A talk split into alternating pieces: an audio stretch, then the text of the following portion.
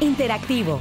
Todo diálogo es un intercambio interactivo y en este espacio podemos tener un diálogo entre áreas y conocer aspectos de cultura institucional que nos interesan a todos. Hola, ¿qué tal? Hoy es lunes 9 de marzo de 2020 y como cada semana en el podcast de FIRA les saluda desde las oficinas centrales de Morelia, Michoacán, Cecilia Arista, en este día donde, al igual que yo, muchas mujeres en el país decidieron parar sus actividades laborales para hacer notar la ausencia del género femenino en la vida cotidiana. Así que antes de presentar a nuestra invitada en esta emisión grabada desde el pasado viernes, quiero invitarte a que, ya sea que hayas asistido a tus labores o que hayas decidido no hacerlo, puedas hacer una reflexión y una consideración de respeto a cualquiera de ambas posturas. Puedas ejercer tu sororidad sin juzgar, sin criticar, pero sobre todo te invito a observar hoy qué está pasando a tu alrededor y cuál es la reacción de tus compañeros hombres y también de tus compañeras mujeres al respecto. Y en este sentido, reflexionar si sus comentarios son en construcción o en detrimento de la igualdad y la equidad de género. Y bueno, después de esta introducción, eh, me da mucho gusto contar en esta ocasión con la participación de una gran amiga, doctora en género y derecho y presidenta del Consejo Social del Instituto Nacional de las Mujeres sin Mujeres para el año 2020. Ella es Gretel Castorena Escalera. Y bueno, querida Gretel, te damos la más cordial bienvenida aquí al podcast de FIRA. Ceci, es un placer para mí tener contacto con tu público en este día tan especial en donde evidentemente es un día de reflexión, un día en donde queremos demostrar las mujeres cómo a través de la historia hemos aportado en diferentes ámbitos a el desarrollo de los países. Bueno, demostrar hoy a manera de protesta cómo es que las mujeres que incluso, por ejemplo, no tienen una remuneración económica, pero que tienen una pareja, trabajan desde sus hogares en la alimentación, en el cuidado, en la limpieza, en el cariño, en todos estos elementos que requieren las personas para poder o ir a la escuela o ir a trabajar. Y entonces, de alguna manera, evidentemente, las mujeres estamos aportando desde estas trincheras a que las hijas o los hijos se vayan a la escuela, ¿no? O la pareja se vaya también a trabajar en condiciones óptimas para desarrollar su trabajo. Entonces, es un día, insisto, de reflexión en un momento en donde la violencia está más visible que nunca y en donde las mujeres hemos salido a las calles para denunciar, y hablo, bueno, de días anteriores, ¿no? El 7 y el 8 de marzo, para denunciar precisamente esta violencia que cada vez es muchísimo más fuerte, más agresiva y que está matando a las mujeres. Es cierto. Gretel, ¿por qué consideras que hay tanta polaridad, que hay tanta resistencia y que hay tanto miedo a hablar de este tema en el hogar y también en el trabajo? A mí me parece que durante muchos años, Ceci, estuvimos ocultando o tratando de decir que este tipo de problemática era una problemática que estaba al interior en lo privado. Es decir, a mí me pertenece esta violencia, de estos temas no se hablan. Creo que hoy en día es viable ponerlo en la mesa de discusión, sentar las bases para decir queremos que nos escuchen porque esta es nuestra perspectiva. Históricamente las mujeres no hemos tenido participación en muchos ámbitos, es de reconocer que el movimiento feminista que solamente tiene 200 años en la historia ha estado empujando todos estos elementos. Entonces, lo que quiero decir es que esos movimientos han estado empujando estos temas que mucho tiempo estuvieron como en lo privado y que hoy en día es importante ponerlo en lo público, pero que todavía hay mucha resistencia, no solamente de los hombres, de las mismas mujeres, para poder abordar los temas de una manera muchísimo más pública. En este sentido, Gretel, ahora desde el Instituto Nacional de las Mujeres, para quienes nos escuchan en FIRA y en nuestras redes sociales y plataformas a través de Spotify y de iTunes, ¿por qué no nos describes brevemente en este sentido qué es y qué hace el Consejo Social de Mujeres del cual tú eres presidenta y que, bueno, te radicas aquí en Michoacán?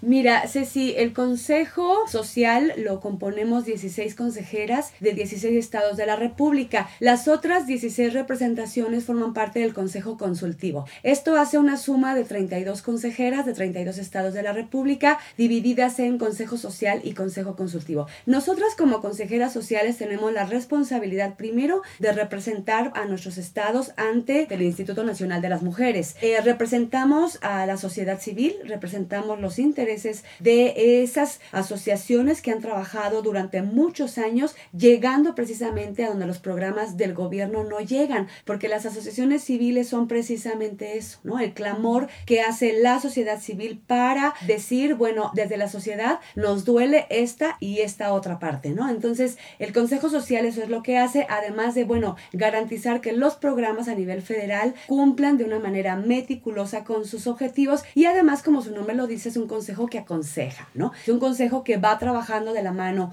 con el Instituto Nacional de las Mujeres y con las políticas públicas que rigen este país, que desde 1995, desde que era el presidente de la República, Ernesto Cedillo, que se hizo la recomendación, bueno, cuando fue este movimiento de mujeres que consolidan la plataforma de acción de Beijing, en donde la ONU le dice a los países, a ver, necesitamos que generen instancias públicas y políticas públicas que apoyen a las mujeres para apoyar a las mujeres en un montón de ámbitos reducción de la pobreza, tenemos que ver el cambio climático, tenemos que elevar su calidad de vida en niveles económicos, tenemos que trabajar con mujeres migrantes, con mujeres que trabajan al interior de las casas por sus derechos, por supuesto, los derechos de las mujeres que son derechos humanos, que se dice como muy fácil, pero que fue bien difícil decirle, ¿no? Al mundo que los derechos humanos también eran derechos humanos de las mujeres, ¿no? Trabajar con las niñas, trabajar con erradicación de embarazos no deseados, embarazos en menores, tráfico de personas, es decir, sí creemos que la política pública tiene que ir muy enfocada a visibilizar esa problemática que nos compete a nosotras por el simple hecho de haber nacido en un cuerpo de mujer, Ceci.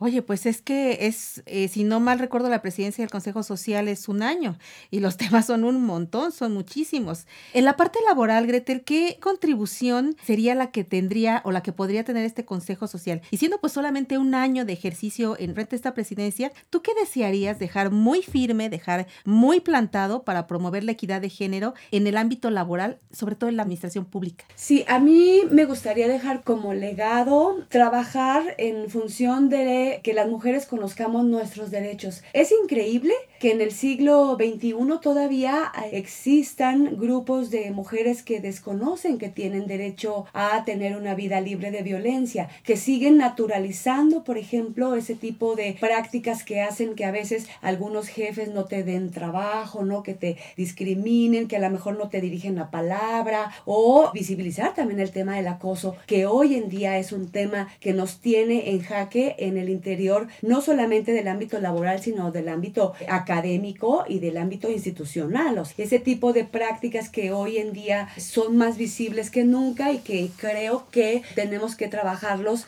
desde el Consejo Social con las asociaciones civiles, dando a conocer los derechos humanos. A mí me parece que la desinformación o la falta de conocimiento de nuestros derechos nos hace que nosotras mismas estemos a veces como dudosas de poder llevar a cabo una acción, de poder decir algo, de poder defender algo. Bueno, afortunadamente, bueno, instituciones como la tuya que tienen ya pasos sólidos andados en este tema, pero son las menos, sí. Es FIRA, es la Comisión Federal de Electricidad, es decir, son esas instituciones de vanguardia que han estado todo el tiempo ligadas con otras instituciones de otros países. A las instituciones como tal les hace falta todavía trabajar un montón. Yo lo que diría sería hacer una invitación, si, si este año se lograra que todas las mujeres tuviéramos empatía, eh, yo creo que eso sería un gran logro, pero bueno, hay que ir picando piedra. Yo agradezco espacios como estos que tienen la apertura de decir, bueno, vamos a entrarle al tema sin miedo y de frente, pero también se requiere de líderes y lideresas valientes que con determinación generen este tipo de dinámicas que nos involucren a todas y a todos. El feminismo es benéfico para una sociedad, para una sociedad en general. Dijiste dos cosas muy importantes y para ir cerrando esta entrevista, Gretel, una que quisiera preguntarte, dijiste líderes y lideresas. En el caso de líderes, ¿cómo podemos hacer que aquellos compañeros que sí son empáticos en esta parte de la situación laboral, económica, de violencia y todas las que pasan las mujeres, no porque no haya hombres que no lo pasen, sino porque de manera tradicional y durante muchos años han sido las mujeres las que están en, en un mayor grado de vulnerabilidad. Sin embargo, hay compañeros que se quieren sumar. ¿De qué manera se pueden sumar? Ellos se pueden sumar primero preguntándole a las mujeres cómo se pueden sumar. Porque hay mujeres a las que nos gusta el acompañamiento de ellos y hay mujeres a las que no les gusta el acompañamiento de ellos en función de decir, este es nuestro espacio, nos pertenece y queremos aprovecharlo al máximo porque históricamente el espacio ha sido de ustedes. Eso por un lado. Por otro, a mí me parece importante documentarse en términos generales de este tema para no reproducir y no ser contradictorio. Es decir, yo puedo decir, soy muy aliado del tema, yo respeto la decisión de las mujeres, yo vivo y convivo con mujeres, pero si me llega por el WhatsApp un chiste misógino, me río y lo comparto. Entonces, no soy violento con mi esposa, pero soy quizás agresivo o digo palabrotas hacia otras mujeres porque creo que su sexualidad es muy libre. No violento, pero estoy asistiendo a lugares en donde puedo comprar sexo. No, pero sigo divirtiéndome con el cuerpo de las mujeres pensando que son un objeto. Es decir, no violento de manera tácita, pero de manera inconsciente le digo a mi hijo, tú eres bien macho, tú tienes que no vestirte de rosa porque eso es un color de mujeres. Es decir, tenemos que empezar a hacer un análisis. Hay un grupo de mujeres que dice, nosotras no somos sus mamás, no los vamos a reeducar. Ellos son inteligentes y tienen que ellos mismos cambiarse el chip. Sí, como muchas mujeres lo hemos hecho, pero también a ellos les cuesta un montón de trabajo. También las mujeres reproducimos de manera inconsciente esa competencia, incluso profesional entre nosotras, que nos hace pelear por un hombre, que nos hace sentirnos no valoradas si no tenemos un compañero con nosotras, que nos hace sentir menos porque la sociedad se ha encargado de decirnos eres mamá soltera, o sea, soltera, eso que duele. Y que quien te lo dice te lo puede decir de manera cotidiana y a la mejor ni siquiera siente que te está insultando, pero que de verdad nos duele porque tiene que ver con un asunto de convenio que tú haces con el Estado por estar con una persona. Yo no voy diciendo por la vida, ni me voy presentando por la vida, soy Gretel Castorena, mamá casada. Entonces, si no digo soy mamá casada, pues tú no me digas que eres mamá soltera. Esa es una condición independiente. Somos mamás. Punto. O sea, tenemos de entrada una responsabilidad si tenemos o no tenemos pareja. Eso es un tema independiente y por eso y por muchas otras cosas hay que seguir visibilizando esta problemática. Yo puedo ir de la mano con eh, mi hijo y a mí me dicen un piropo y él me puede preguntar, mamá, ¿por qué te dice eso? ¿Tú lo conocías? Y yo le puedo decir, no, no lo conocía. Él está abusando de un poder que cree que tiene sobre mí. Pero si yo, en lugar de ir con mi hijo de la mano de dos tres o de cuatro años, voy con un hombre mayor que yo en edad o en tamaño, por ejemplo, o en corpulencia, a mí no me dice nada, pero Ceci, el respeto está entre ellos. Los que se están respetando son ellos, porque yo soy la misma, porque puedo ir vestida exactamente igual, pero a mí no me dicen un piropo porque ellos están respetando entre ellos. Entonces, tenemos que decir, basta, tenemos que aprender desde esta perspectiva que no es no. Tú vas a un lugar eh, y te quieres tomar una cerveza y te quieres ir tú solo, te quieres ver con tus amigas y llega alguien y te invita y dices no gracias y el cuate puede estar insistiendo, insistiendo y tú dices no gracias, pero si desde la primera tú le dices estoy esperando a mi novio, él desaparece, otra vez el respeto es para el novio, no para ti, porque tú ya le habías dicho no. Entonces, ese tipo de circunstancias tan banales que a las mujeres nos, nos pasan todos los días, pensar y repensar qué me voy a poner de ropa en función a lo que yo voy a hacer en el transcurso del día, si me voy a subir subir a transporte público, si voy a ir cargando la computadora, si llevo una pañalera, si llevo una carreola o si em, voy a caminar por una calle oscura, entonces no me pongo tacón. Es decir, eso que parece tan banal y que a nosotros nos representa nuestra seguridad porque nosotras vamos con miedo por la calle, pues. Ellos yo creo que van un poco más ligeros por la vida, quizás no van pensando, me irán a asaltar o será que me violan y piensan en función de que nosotras pensamos así. Ellos no piensan quizás en su inconsciente no está el asunto de la violación porque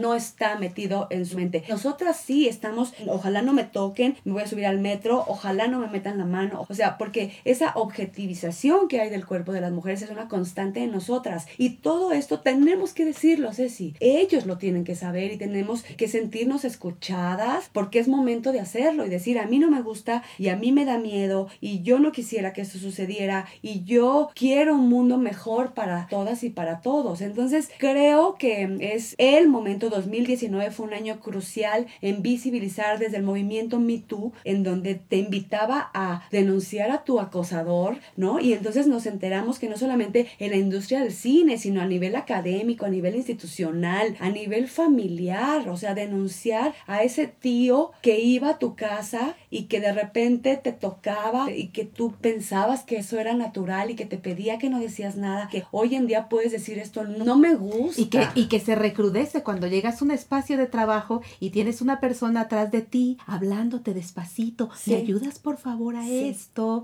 ¿No? Y entonces se recrudece esa parte para quienes sufrieron esa parte de violencia. Sí, te ves bien bonita, ¿no? Te dicen en el oído. entonces habría que buscar esa parte de detenerlo y decir, esto a mí no me gusta. Esto no me gusta y detenerlo y decir, no, basta. Y bueno, responsabilidad de las familias completas, por supuesto, en la reeducación de las hijas y de los hijos para crear un mundo muchísimo más justo en donde podamos ir de la mano. También debe ser para ellos sumamente difícil todos los días estar demostrándose entre ellos mismos cuán hombres son, de estar demostrando esa masculinidad todos los días diciendo yo soy bien macho, yo sí puedo, yo hago, yo puedo, yo no lloro, yo soy valiente. Ay, qué cansado. Eso también debe de ser muy cansado. Los hombres se infartan más rápido, pues claro, si tienen sentimientos reprimidos todo el tiempo, si entre a veces las mismas mujeres les decimos a ellos, no chilles, pareces niña. El feminismo es esta teoría política, eh, filosófica y social que quiere la justicia y que quiere que vivamos en un mundo mejor.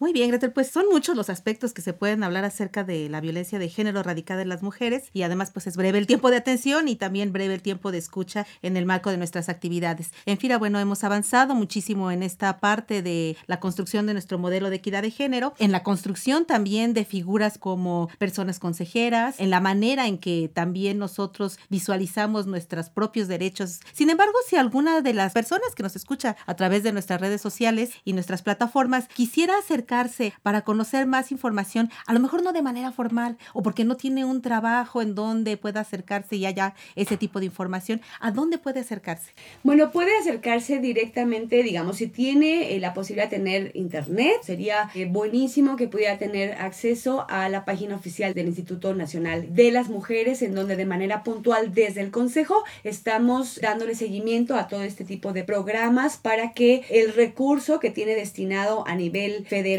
baje de manera puntual a los estados, pero sobre todo a los municipios, que eso es sumamente importante. Ahí vienen las líneas directas de LIN Mujeres y sin embargo, bueno, yo aquí en Michoacán, en el caso específico del estado, a través de las redes sociales, desde el consejo a mí me ha permitido crear una red muy sólida de funcionarias y de amigas como tú que eh, hemos estado empujando el tema y hemos estado solucionando un montón de problemáticas específicas a través de alianzas de redes de las mismas mujeres con las que hemos estado trabajando trabajando, Muy bien, pues no me queda más que agradecer la atención y esta participación que has tenido el día de hoy con nosotros y felicitarte, por supuesto, porque son muchos años ya de dedicación de, de estudio sobre este tema y con una convicción valiente, con una convicción permanente de seguir insistiendo en la búsqueda de mecanismos para mejorar las condiciones de las mujeres. Gretel, muchísimas gracias por participar en el podcast de FIL. Sí, es un gusto para mí haber estado aquí. Muchísimas gracias. Gracias a ti. Y a todos los que nos escuchan agradecemos el favor de su atención, no sin antes invitarles como siempre a que nos envíen sus comentarios y sugerencias a la cuenta de correo enlace arroba y carista arroba Desde la oficina central de FIRA en Morelia, Michoacán, se despide de ustedes Cecilia Ariste en la conducción y Axel Escuti en la producción del podcast, deseando que tengan una excelente jornada de labores. Hasta la próxima emisión. Este podcast es una producción de la Subdirección de Promoción de Productos y Servicios de Algeciras.